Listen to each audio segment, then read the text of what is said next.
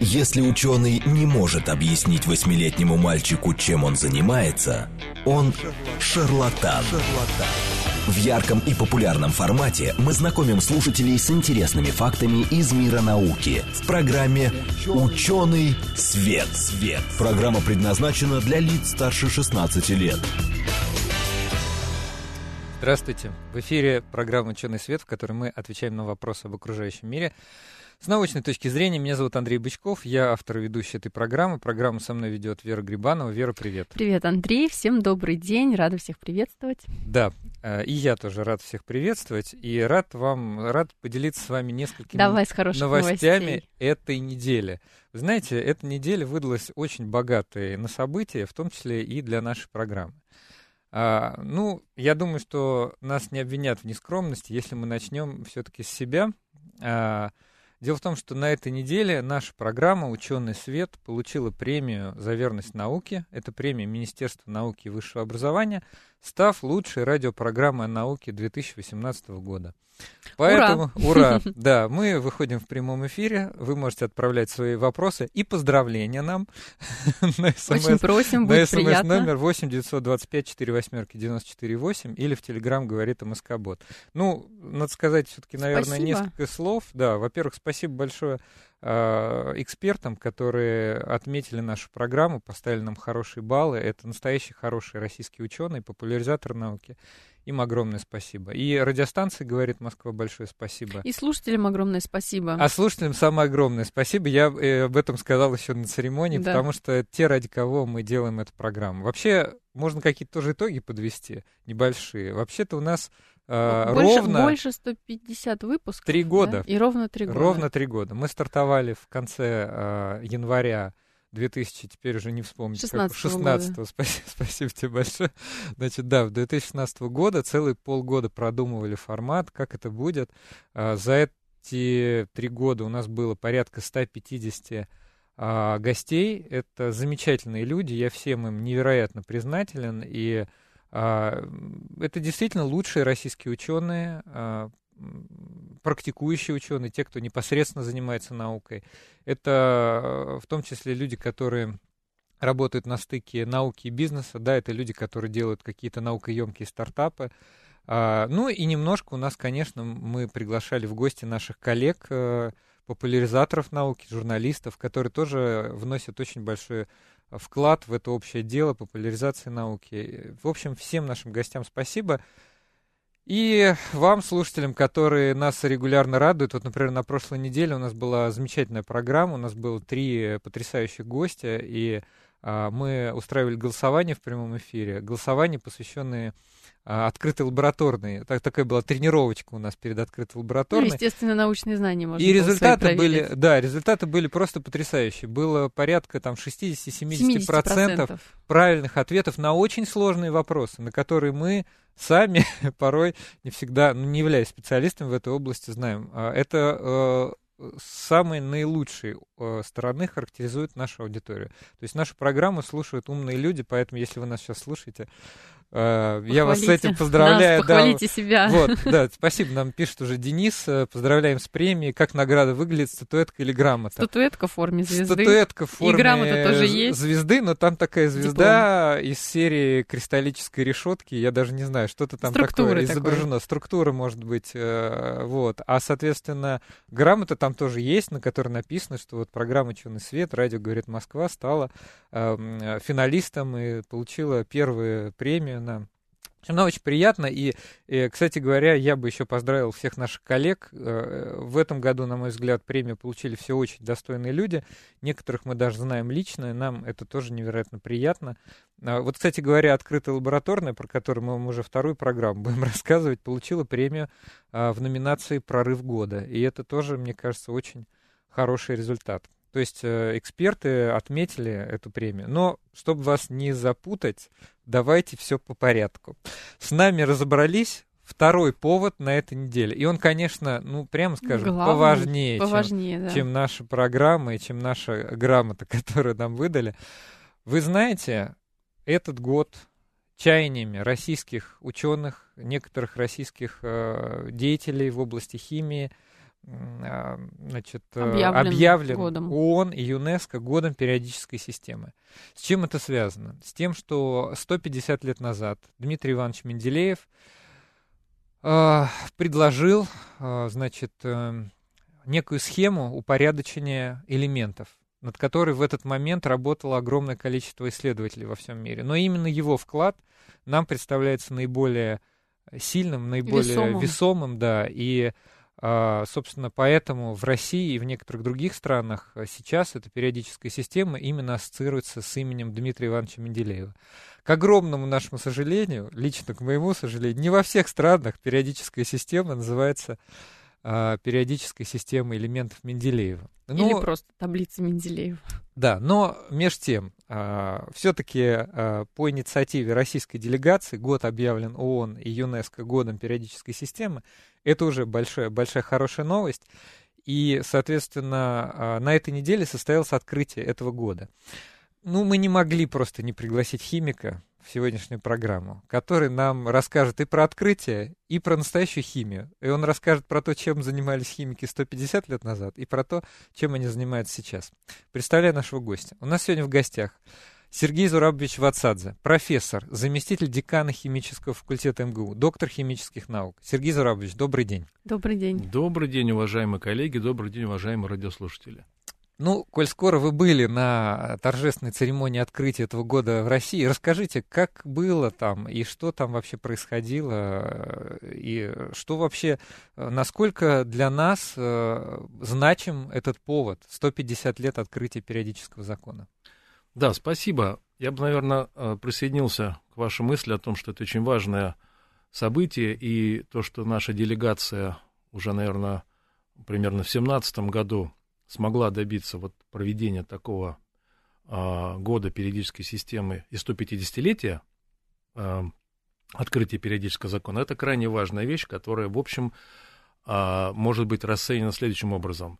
Год периодической системы можно праздновать, ну, может быть, и каждый год, да, посвящая каждый год отдельным элементам. Неорганики, наверное, каждый год празднуют. Ну, про этот, про День химика на химическом факультете можем поговорить, это тоже интересная вещь. Тоже интересная вещь. Но то, что это связано именно со 150-летием, а это напрямую отвечает только одному событию а, выступлению Дмитрия Ивановича Менделеева с э, основами своего периодического закона, то есть мы можем четко сказать, что это мировое признание ключевого вклада именно Менделеева в открытие периодического закона.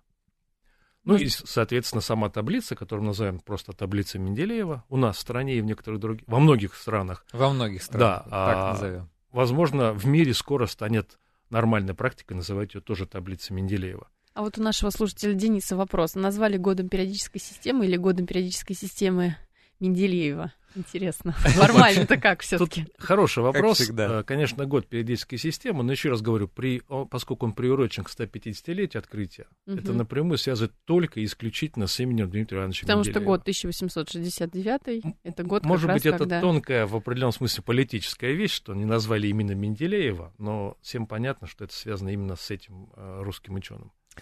А, да, вы знаете, по поводу... А, у нас же программа а, такой носит характер... А, образовательный. Образовательный, да. да. Мы рассказываем людям про какие-то сложные вещи. Здесь вещь не очень сложная, но я знаю, что такое количество мифов, легенд про самого Дмитрия Ивановича Менделеева невероятно. Кстати, у него недавно, вчера, 8 февраля, Совершенно вчера верно у Дмитрия Ивановича Менделеева тоже был, э, ну там не юбилей, наверное, все-таки день рождения, просто день Можно рождения. Можно сказать, что и юбилей в определенном смысле слова. Да, в определенном смысле слова да. юбилей. Так вот, про, про самого Дмитрия Ивановича, ну, это, наверное, говорит о его невероятной популярности. Он точно ассоциируется, это настоящий русский ученый, вот так скажем. Российский, не знаю, русский, ну, тут эти, это, это уже казуистика. По крайней мере, э, все, никто не спорит, что это человек, который внес в мировую науку огромный вклад. И, э, конечно, ассоциируется с Россией, с, потому что он работал в Российской империи. Вот. Так чего про него только не говорили. Я решил, что раз нам тут дали премию, надо все-таки поработать основательно. Вот. Я подготовился. подготовил, День подготовил вам доклад. 8 февраля по я... новому стилю. Все правильно ты вот. говоришь? Я посмотрел три фильма. Я прочитал несколько статей. И я нашел первоисточники. В частности, ну, мне было интересно диссертацию посмотреть, вот, потому что по поводу, по поводу нее тоже есть известная байка, что Менделеев открыл рецепт русской водки. Вот. Вот хочу вам сказать, что сегодняшняя акция, открытая лабораторная, начнется с вопроса. Вот приоткрывает тайну. Так ты же тогда не, откр... не открывай как раз это Нет, правильный мне, ответ. мне генеральный э, главный редактор и, так сказать, э, директор этой акции, начальник главный, разрешил этот вопрос сегодня прокомментировать. Вот. Сказал, тем более, раз ты его предложил внести, вот, значит, ты можешь об этом совершенно спокойно сказать в эфире. Вот а, открытая лабораторная сегодня начнется как раз с вопроса Дмитрий Иванович Менделеев открыл рецепт русской водки. Конечно, это немного шуточное такое вступление, но это еще раз подчеркивает, что и даже акция сама, сегодня в ней есть а, а, особый раздел, который называется Менделеев Лаб, который тоже посвящен наследию Менделеева и химии в целом. Так вот, я посмотрел три фильма, я прочитал несколько статей. Я... И его диссертацию ты Диссертацию и его несколько еще записок, там вот, э, ну, вот какие-то первоисточники. И, кстати говоря, открыл для себя много нового. Я думал, что уж про Менделеева меня мало чем можно удивить. Поэтому я вот хочу поделиться с нашими слушателями, если вы, коллеги, конечно, не против. Давай, Получится, что давай, мы давай, не против, давай. мы даже, может быть, там добавим, может быть, прокомментируем да, да, какие-то моменты. Сегодня просто как-то необычная у нас программа, ведущий много, много говорит, обычно гость много говорит. Но я хотел поделиться с нашими слушателями. Видите ли, в чем дело? Почему, э, почему открытие Менделеева такое значимое, и почему все-таки в мире не все страны, не во всех странах, хотя вот это, понимаете, эта таблица висит в кабинетах химии по всему миру, но не везде там есть портрет Менделеева.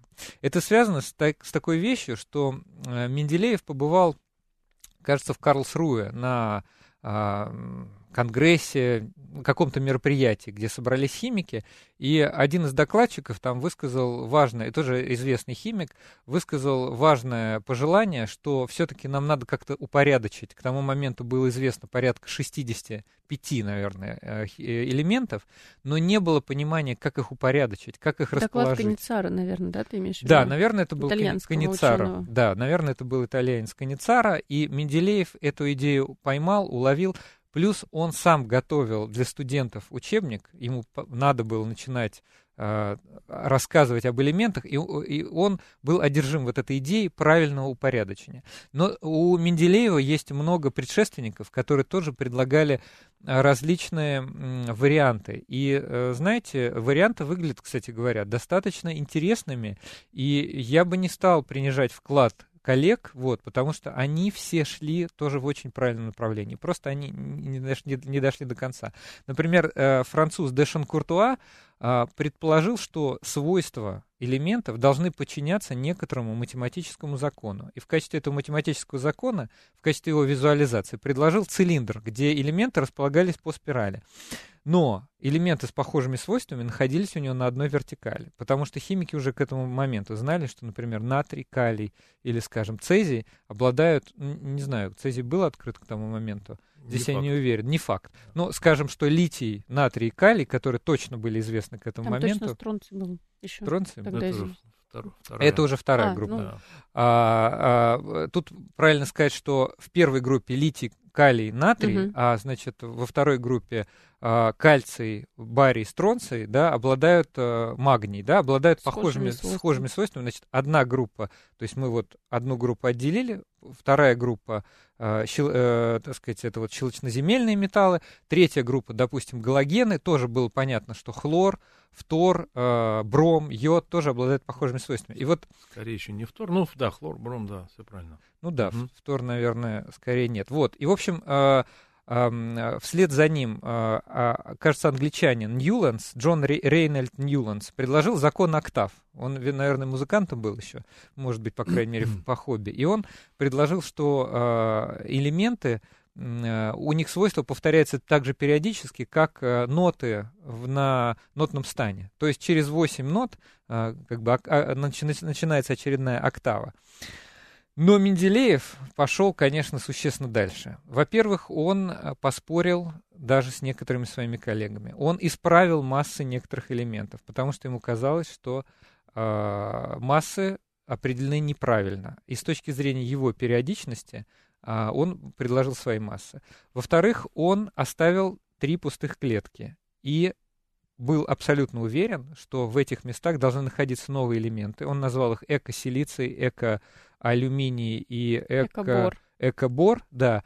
И он настаивал на том, что в этих местах будет элемент, он предсказал их свойства, и действительно, уже, кажется, спустя год или два а, во Франции был открыт э, значит, элемент галлий, который был назван в Галлии, это племя галлов в честь Франции. Да. Так вот, его а, автор открытия а, подтвердил, что Менделеев был абсолютно прав, и что свойства были предсказаны совершенно верно. Причем э, они переписывались, и он не сразу это подтвердил, то есть потребовалась некая перепроверка. Еще вот интересная вещь, которая, э, значит, который я тоже определил, что э, Менделеев э, обнаружил, что Менделеев, э, значит, когда написал один из первых вариантов таблицы, он отправил ее сразу в типографию и напечатал определенный тираж, там несколько сотен экземпляров, и э, разослал этот тираж коллегам-химикам. Так вот, в тот момент очень многие известные мировые химики, такие как Бунзен или Оствальд, совершенно не прониклись этим открытием и сказали, да нет, вот э, что-то здесь может быть не так. То есть, может быть, э, Менделеев придает слишком большое значение. Но с каждым новым годом, э, с новыми открытиями и с расширением знаний человека о э, химии элементов, эти значит, вот догадки Менделеева, они лишь подтверждались, и а, я говорю, здесь э, для меня совершенно нет сомнений, прочитав всю вот эту историю, посмотрев его черновики, что, конечно, он открыл действительно фундаментальную закономерность, которая называется периодическим законом. Все-таки надо дать слова нашему гостю. Сергей Зурабович, я хочу попросить вас, вы можете нам вот просто как э, профессор химического факультета МГУ буквально в двух словах рассказать, в чем сущность периодического закона? Да, спасибо. Во-первых, вы правильно упомянули, что вчера действительно мы праздновали день рождения Дмитрия Ивановича Менделеева. 185 лет, угу. то есть 150 лет периодическому закону, и 35 лет было Менделеева, когда он с ним выступил. И то он есть, к этому говоря, времени тоже... уже был сложившимся ученым. Уже был профессором. Дата, круглая дата, да. До этого он успел поработать за границей, в Германии. Из-за нехватки средств был вынужден вернуться в Россию – где для того, чтобы как-то жить, написал первый в истории Российской империи учебник по органической химии. Неожиданно. Получил, да, неожиданно, да. Мы обычно связываем Менделеева не совсем с органической химией. Как бы с неорганической, да, наверное, прежде больше. всего, да. Значит, получил, э, насколько я помню, Демидовскую премию и смог уже жить более-менее спокойно, заниматься вот многими вещами, одно из которых, это не единственное открытие Менделеева, правда, было периодический закон? Конечно. А одно из которых оказался вот это. Значит, что могу сказать? Мне кажется, что здесь э, гений Менделеева в том, что он не пытался э, подстроить, да, пытаться навязать сам себе или природе какие-то внешние э, путы, внешние ограничения. Что я имею в виду? Вот вы сказали про цилиндр, да? Если человек представляет что-то в виде цилиндра, какую-то закономерность, то он уже ограничен не, необходимостью размещать все это в, в цилиндре, там, на поверхности, да? Да. Если человек думает, что идет закон октав, то есть через 7 нот повторяется восьмая, он ограничит себя семью, там, ну, восьмью, да? Да. А, значит, 2, 16, 32 и так далее уже не вкладывается в этот закон. То есть определенные ограничения может быть связаны с эстетическими или даже какими-то более глубокими вещами, но не опирающиеся на всю совокупность реальных данных. Понимаете?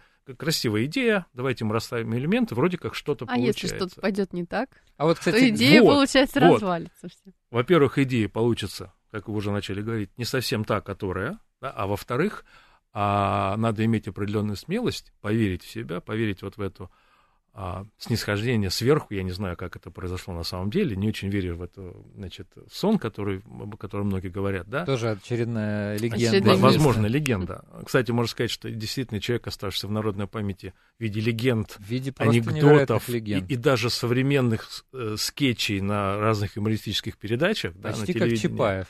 Почти как Чапаев, совершенно верно. Это о многом говорит.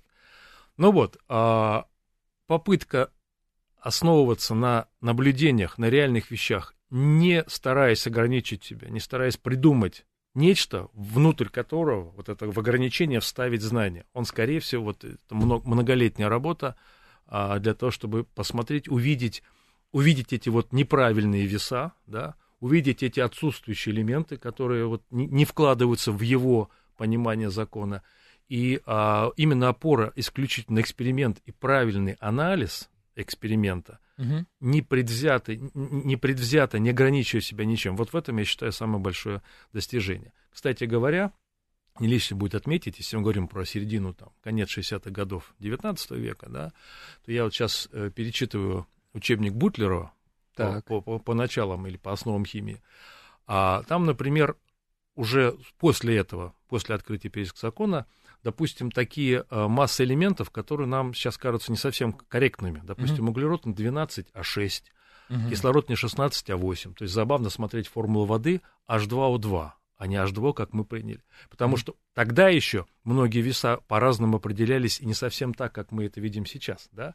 То есть веса элементов могли а просто видите, быть неверными. Видите, насколько да. важны веса, потому что да. если мы, например, высчитываем вот а, приоткрою завесу тайны, опять же, в открытой лабораторной этого года есть такой вопрос. Какой, значит, а, а, элемент а, имеет самую большую массовую долю в теле человека? Вопрос такой, конечно, как и все вопросы остальные с подвохом. Вот. Хочется иногда э, какой-то один назвать, вот. Не буду говорить, какой правильный ответ, но все это к чему? Значит, э, зная, э, правильно посчитав массу элемента, мы можем стихиометрически вычислить, какая, какая какие цифры будут в формулах, которые, э, значит, будут указывать соединение этого элемента, да, поэтому, э, например, приняв массу кислорода в два раза меньше, у нас формула воды, в которой сейчас никто не сомневается, будет выглядеть как H2O2. H2O2, совершенно верно. Все логично. Вот, поэтому... Ну, кстати, здесь же идет еще речь про то, что не сразу же пришло это понимание, да, что такое есть э, масса элемента, что Конечно. такое масса а, атома, да, масса вещества, масса, там, не знаю, эквивалент не был, да, введен еще, то есть все эти разные... Были понятия ПАИ, много чего интересного было, что сейчас уже... Для меня Поэтому это все, конечно, да, претерпевало да. какие-то изменения. Кстати, Андрей, хочу добавить по да. поводу э, массы Менделеева, да, что он там переставлял местами и так далее. Мы не сказали, что это был все-таки уран, да? Это же, э, то есть это Уран, то, тот элемент, именно который Менделеев сказал, что нет, ребята, вы поставили его на неправильное место, он а, да, да, в другом да. месте. Масса у него 238, порядковый номер 92, поправьте меня, если я не права. Ну, кажется, как А так. он стоял на 60 каком-то там номере. Да, и, и Менделеев Дмитрий Иванович сказал, что нет, четко это, это, это не сюда. Показал, да, что ему место в, друг, в другом месте. И, э, э, значит, э, я вот еще нашел такую любопытную цитату, которая подтверждает слова Сергея Зурабовича, что Менделеев э, всегда был уверен. И э, вот эм, мы сказали, да, о том, что э, модели цилиндра или, например, модели нот имеют определенные ограничения. И эти ограничения со временем всплыли. Ведь, знаете, да. во времена Менделеева, при Менделееве, не были известны благородные газы, инертные газы. Совершенно верно. И поэтому, когда мы 7 нот а должна была появиться восьмая нота. А восьмой ноты на нотном, Ее бы некуда на нотном состоянии нет. Да. Но Менделееву это никак не помешало. Менделеев просто добавил дополнительную группу, которая сейчас мы знаем как восьмая. А, значит, а, а, в 1905 году он писал в своих а, записках, что по видимости, периодическому закону будущее не грозит разрушением, а только надстройки и развитие обещает. Хотя как русского меня хотели затереть, особенно немцы. Мне пон... тоже это понравилось, потому что такой тоже элемент. Ну, конечно, там... Там же интересная история была, да? Фактически два человека получили в свое время в лондонском химическом офисе... обществе, простите, медали за а, внесение вот вклада в развитие вот периодической системы. И до сих пор спорят. В Германии, значит, считают, что периодический закон э, их соотечественникам э, сформулирован. Юлиус Лотер Мэйер. Мэйер, да. да. Значит, коллеги, у нас 30 э, секунд до перерыва, поэтому предлагаю уже не начинать новую какую-то тему. Мы просто продолжим эту замечательную беседу во второй половине и Прекрасно. Говорим, да, немножко о других вещах. Я просто хочу напомнить нашим слушателям, что в эфире программа «Ученый свет». А, у нас в гостях сегодня Сергей Зурабович Вацадзе, профессор, заместитель декана химического факультета МГУ, доктор химических наук. Говорим мы сегодня, ну, начали с периодического закона, потому что это, это то, что волновало химиков ровно 150 лет, мы 150 лет назад. А продолжим мы поближе уже к тому, что волнует химиков сейчас. Но это после перерыва. В ярком и популярном формате мы знакомим слушателей с интересными фактами из мира науки в программе «Ученый свет». свет. Здравствуйте, в эфире программа «Ученый свет», в которой мы отвечаем на вопросы об окружающем мире с научной точки зрения. Меня зовут Андрей Бычков, я автор и ведущий этой программы. Программу со мной ведет Вера Грибанова. Вера, привет. Привет, Андрей, всем здравствуйте еще раз. Всех рада приветствовать у нас в студии. Сегодня мы говорим прежде всего о 150-летии открытия периодического закона, и э, этот год, 2019, объявлен ООН и ЮНЕСКО годом периодической системы элементов. Мы ее называем периодической системой элементов Дмитрия Менделеева, ассоциируем ее с ее графической, так сказать, э, визуализацией, э, которая называется таблица Менделеева. А, все хорошо ее представляют еще со школы. Я хотел сказать еще несколько слов. А, сейчас я представлю нашего гостя и передам ему слово, но э, несколько слов в начале. А дело в том, что вот в этом э, году а, будет проходить целый ряд мероприятий, а, посвященных 150-летию периодической системы. Первое мероприятие было в Париже, это было открытие года. На этой неделе, вот на, на минувшей неделе, значит, в среду, кажется, в президиуме РАН было официальное открытие в России. И в календарь мероприятий включена такая акция, которая называется «Открытая лабораторная». Мы про нее неоднократно рассказывали в своих программах. Ну, признаюсь честно, я просто являюсь одним из авторов э, заданий этой открытой лабораторной, поэтому э, мне сложно умолчать об этом. вот.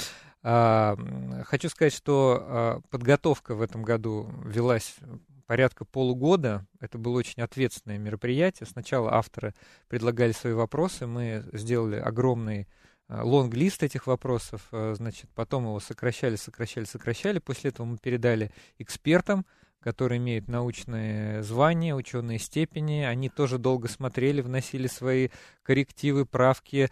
Э, учитывалось все, включая даже, э, так как в этом году эта акция на самом деле абсолютно международная, она будет проходить в 30 странах мира, она проходит сейчас в 30 странах мира, именно сегодня то мы даже пытались убрать вопросы, которые имеют, ну, так скажем, и понимание и правильный ответ, на который может зависеть от страны нахождения человека, который отвечает на эти вопросы. То есть мы убрали несколько вопросов, которые были связаны, ну, скажем, с Россией и были понятны только людям, которые, которые здесь территориально находятся. Вот, поэтому это была большая подготовка, и вот сегодня самый главный результат, проходит эта акция, огромное количество площадок, и я хочу пригласить наших слушателей. Дело в том, что вы еще можете поучаствовать, э, значит, э, что называется, офлайн э, в этой акции, да, то есть сейчас центральная площадка это Зарядье, но существует еще несколько площадок, таких как, например, Химфак МГУ,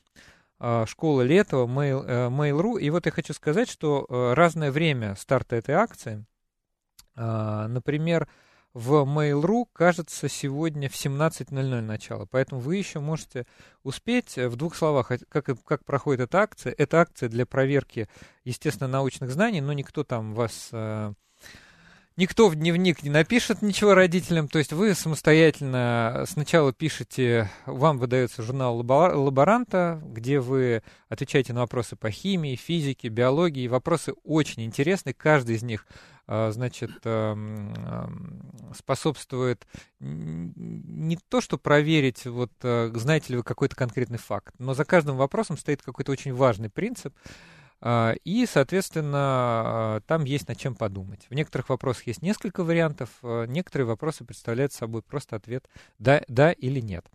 А, так вот, значит, э, вам выдается журнал лаборантов, и после этого Завлаб, а это российский известный ученый, он комментирует э, после того, как время на ответы вышло, он комментирует правильный ответ. Вы, соответственно, расставляете, правильно или неправильно вы ответили, и вам дается совершенно подробный комментарий, почему с чем это связано. Таким образом, можете посчитать суммарные баллы, можете прийти, рассказать с ваш, э, со своим домочадцам о вашем результате, можете с ними поиграть, провести эту акцию. В общем, совершенно э, способы, способы участия большое количество. И вот еще один есть способ поучаствовать, это поучаствовать онлайн. Вы можете зайти на сайт openlab.com, и там есть кнопка «Пройти онлайн». Вот в течение ближайших э, трех дней, кажется, будет доступно участие, то есть вы можете просто пройти это как тест в интернете. Ну, соответственно, там, там все те же самые вопросы, они уже сейчас открыты.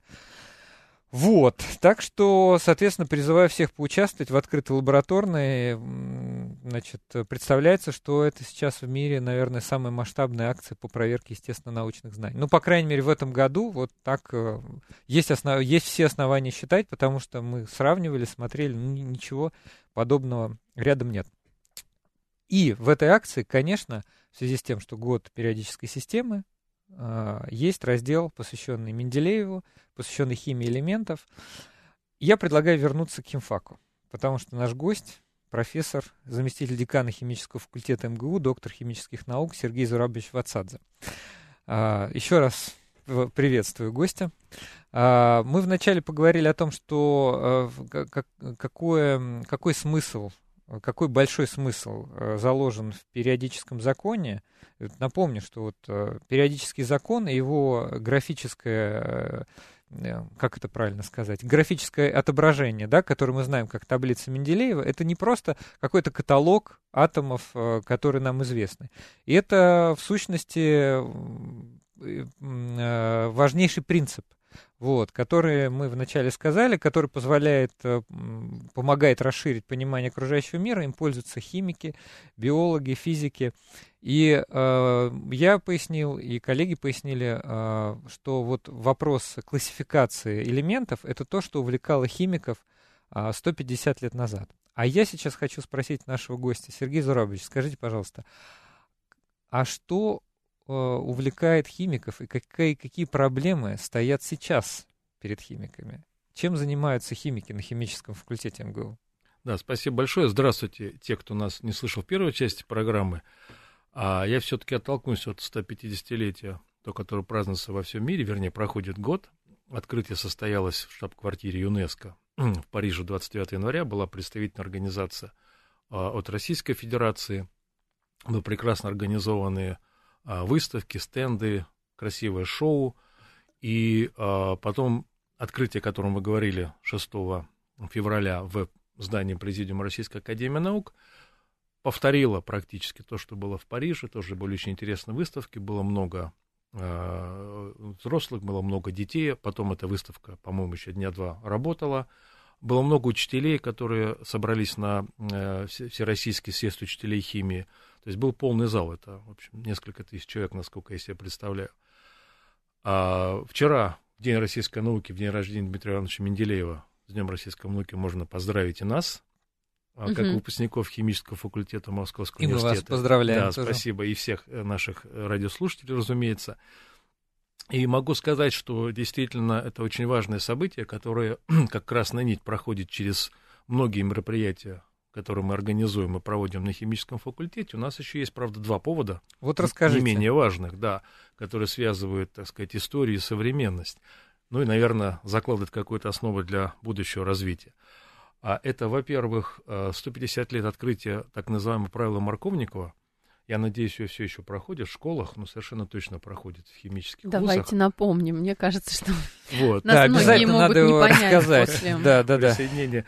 Владимир Васильевич Марковников, один из крупнейших в истории э, органической химии, вообще химии, отечественной химии, который начинал свою карьеру э, в Казанском университете. Он был учеником Александра Михайловича Бутлерова.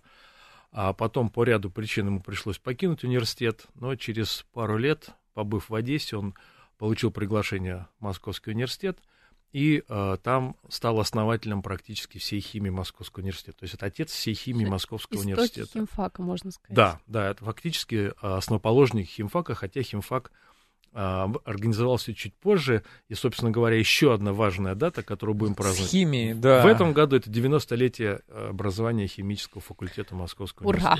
университета. Ура! Ура! Значит, а, что касается вот этих правил праздников, Марк... да, да, правила Марковникова. Марковникова. А, ну, смотрите, конечно, радиослушатели, наверное, с трудом могут это все увидеть, но тем не менее, мы можем взять две руки, левую и правую, да, вытянуть указательный большой палец и соединить их двумя способами. Указательную к указательному большой большому или, соответственно, наоборот. Правда? Ну да. Вариантов да. только два. Такой и такой. Соответственно, правило марконика... Нам сейчас полегче, мы, конечно, на вас смотрим, вы так все ну, показываете. Но каждый может поупражняться, соединив вот так, значит, свои пальцы. Соединяем большой палец да, и указательный. на пальцев очень важного принципиального обобщения, которое до сих пор работает во всех областях, когда у нас есть, назовем так, несимметричный субстрат, несимметричный реагент, и они могут присоединиться, еще раз говорю. Точнее, небольшое Первый... указательное, два указательных и два да, больших. Да, два указательных, два больших, или наоборот. Да. Вот, по сути дела, такое на пальцах объяснение правила Марковника. Он предсказал, что для многих реакций, а, по крайней мере, известных на тот период, которые были экспериментально, им открыты и обобщены, работает, вот скажем, вот такое правило. Угу. Потом оказалось, что для других реакций работает другое, другое правило. так называемое антимарковниковое присоединение. В целом бывает реакция неселективна, когда наблюдается то, и другое. Но, в общем, это вполне признанная мировая практика называть продукты такого рода реакции присоединения к непредельным соединениям марковниковскими или антимарковниковскими. А вот в мире также называют? В мире называют именно так, и мы э, проводим э, одно из крупнейших мероприятий на территории Российской Федерации по органической химии. Угу. Марковниковский конгресс, который будет проходить в июне. Угу. Он будет открываться в Московском университете а, торжественно, и потом переедет а, в Казанский федеральный университет, где будут основные, так сказать, мероприятия вот этого а, мирового уровня а, конгресса. Угу. Кому можно будет прийти на конгресс?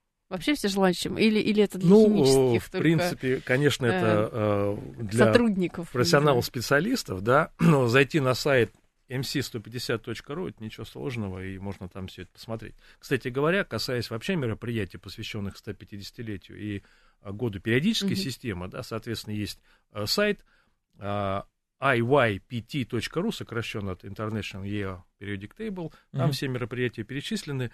Я все-таки назову, вот Марковский конгресс входит в их число. Um, у нас будет на химфаке открытый конкурс научных работ в середине апреля, куда те люди, которые могли бы представить свои работы, я официально могу всех пригласить, uh-huh. подать свои э, заявки, свои тезисы. Э, на сайте химфака все это есть, можно все это легко посмотреть. Значит, э, в июне также будет большая конференция российская с международным участием по медицинской химии, угу. тоже связанная и посвященная или приуроченная да, к 150-летию. А в июле будет большая международная по аналитической химии конференция. В сентябре, это тоже важно, крупнейший съезд всех химиков страны, Менделеевский съезд будет происходить в Санкт-Петербурге, 21 съезд. А в октябре будет большая конференция по радиохимии, который организует наша кафедра радиохимии во главе с деканом Степаном Николаевичем Каблуковым. Ну и в октябре мы э, на химфаке празднуем торжественно 29 октября, э, собственно говоря, 90-летие, как апофеоз, как финальную точку. 90-летие химфак. 90-летие химфак. Сергей Здорович, а расскажите, чем вот вы сейчас конкретно занимаетесь? Какие у вас научные интересы? Спасибо. Вы вот работаете да, на спасибо, химфаке. Спасибо за вопрос. Тут можно тоже э, провести какую-то связь, наверное, с периодической системой. А ведь во времена Менделеева, естественно, а, никто не знал, что есть такое ядро mm-hmm. атомов. Еще до открытия а, электрона было порядка 28 лет, да, и уж совсем никто не знал, как я догадываюсь, про существование изотопов. Да. Вот. Давайте Значит, поясним, что давайте такое поясним, изотопы. Поясним, да, да, что такое химический элемент. Химический элемент, у него определенный заряд ядра. Это заряд ядра равен номеру положения химического элемента в таблице Менделеева. Угу. Заряд ядра обеспечен определенным количеством положительно заряженных элементарных частиц, протонов. Да. А, соответственно, чтобы, ядро, чтобы атом был нейтральный, вокруг э, него располагается такое же количество электронов. Это так вот простая вещь. Но важно понимать, что ядро состоит не только из протонов, есть только, пожалуй, единственное, собственно, сам протон или ядро атома водорода из одной частицы. Да. Ядро состоит из нескольких протонов и нескольких равных или больших количества незаряженных элементарных частиц нейтронов. И вот различие в количестве нейтронов – является основой существования изотопов. То есть заряд ядра, количество протонов одно и то же, угу. а количество а нейтронов разное. Масса разная, разная, да.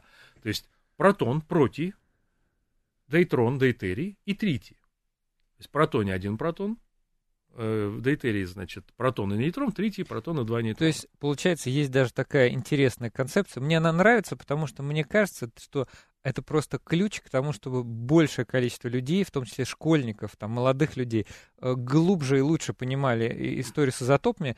Я просто слышал, мне, я говорю, да, мне очень да. понравилась эта концепция, что а, периодическая таблица как будто бы трехмерна. Как будто бы у, из каждой ячейки можно такие вот несколько, а, несколько на дне еще кубиков э, поставить выше. Это будут кубики а, разновидности одного и того же атома. С просто люди, что, что такое изотопы? Да это просто разновидности одного и того же атома с разным количеством нейтронов. Скорее всего, это не атома, а элемента. Элемента, да, да, да, да, да потому что атомы верно. получаются совершенно разные. Верно, да. И вот сейчас Сергей Зурабович привел пример, что у самого простого элемента водорода... Казалось бы, самого простого. Три, самого, да, да, есть три изотопа, у которых даже есть собственные имена. Кстати, Совершенно мы верно. сейчас раскрыли тоже один из вопросов открытой ну, все, хватит лаборатории. уже. Ответы сыпешь и сыпешь. Если можно, я продолжу. День. Конечно. Значит, смотрите, если вы посмотрите на периодическую систему, да, там э, много элементов разнообразных. Мне очень нравится медь по разным причинам. Мы с ней много работаем, уже много лет. Так. А, и вот вы посмотрите, та масса, которая приведена, там же определенные массы, это усредненные по изотопам, по их вкладу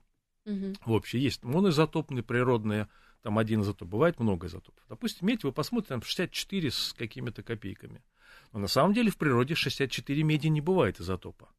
Это так. изотоп, который нужно делать. Бывает 63-65, в целом они дают вот этот примерно, Средний, 64. примерно 64. А вот медь 64 оказывается очень интересным ядром, интересным элементом, потому что она запускает позитроны. И если а, правильным образом научиться доставлять этот изотоп, излучающий позитроны, тоже элементарная частица, да, аналог электрона, только с положительным зарядом, куда-то а, в, в организм, в какой-то орган, в пораженный или, или, или просто для исследования, для диагностики, то а, за счет взаимодействия испускаемых позитронов с окружающим электроном происходит так называемая аннигиляция, и выпускается два гамма-кванта, которые можно специальными приборами, томографами а, зафиксировать. Если где-то накапливается это ядро не обязательно иметь 64, их десятки разнообразных, которые mm-hmm. используются в этом методе, и мы уже э, с вами э, в перерыве назвали его, да, да. метод позитронной эмиссионной томографии, да. то есть шанс увидеть распределение в пораженных органах или просто посмотреть на распределение этого изотопа. Если его привязать к какому-то а, лекарству или какому-то биологическому вектору, можно очень хорошо посмотреть, что происходит в организме в тех а, органах, тканях, которые невозможно увидеть традиционными методами, либо Традиционные это какие? томографии или рентгеновскими методами, mm. да. Это То очень... есть это как дополнительный метод вот к рентгену? Ну, это да, скорее даже очень, очень отдельно, не совсем Отдельный, дополнительно. Да, Радиофармацевтика, ага. в том числе вот в приложениях к этим а, томографическим, это, это бурно развивающаяся вещь, и у нас в стране в том числе, кстати говоря.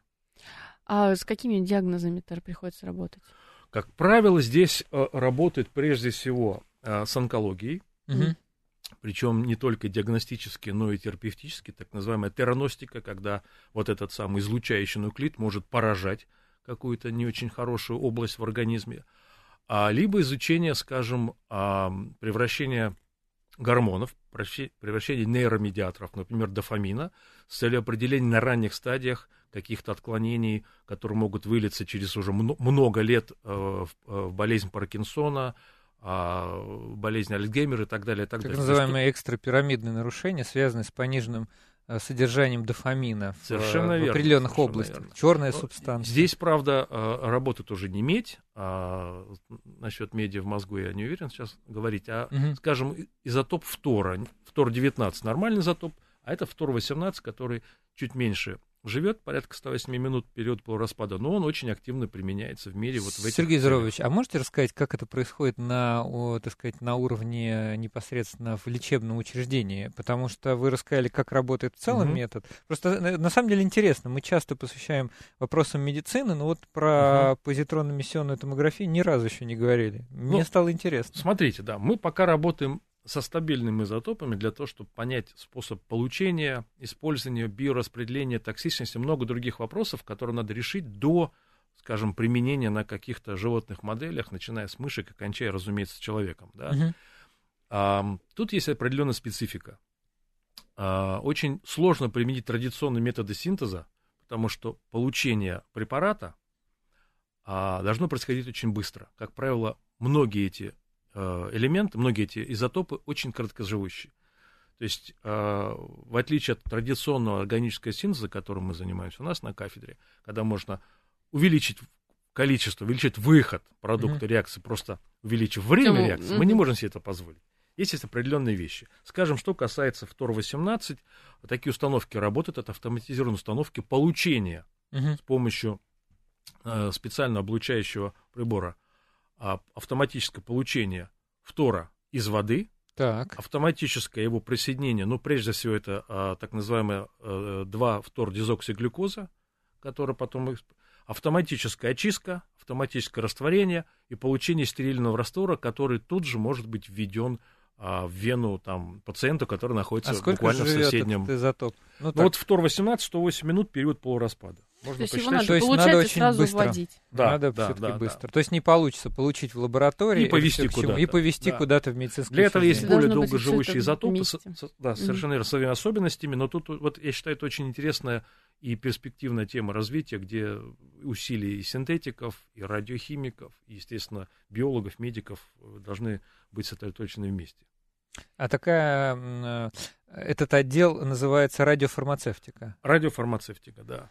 А еще какие-то нужны дополнительные вещи? Вот вы говорите, то есть просто мы получаем препарат, да, раствор, в виде раствора, и его сразу вводим. А еще что-то нужно дополнительно к этому? Какие-то, не знаю, там, ну, поправьте меня, если не права, еще какие-то дополнительные препараты там для безопасности чего-нибудь. То есть Нет, или можно э, прям сразу... А, кстати, насколько этот метод да, безопасен? Значит, э, дело в том, что речь идет о очень маленьких концентрациях, угу. поэтому э, при таких концентрациях, насколько мне известно, даже токсичность препарата определить невозможно. Раньше, если напомнить нашим слушателям, раньше, например, делали рентген... Как это правильно? Рентгеноконтрастные. Да, да рентгеноконтрастные исследования угу. с солями бария. И вот это, ну, когда внутрь принималось например, э, раствор, там, не знаю, суспензия солей, и, соответственно, они для э, рентгена по-другому выглядят. У меня другой вопрос назрел. Я вот думаю, насколько вообще это вот доступно? То есть человек Я хочет думаю... сделать, провести, да, вот такую, ну, диагностику там или лечение. То есть куда ему вообще надо идти и куда ему можно обратиться, ну, чтобы это Сейчас в медицинских где, учреждениях да, Москвы Там, где я был лично, это в онкоцентре в нашем московском.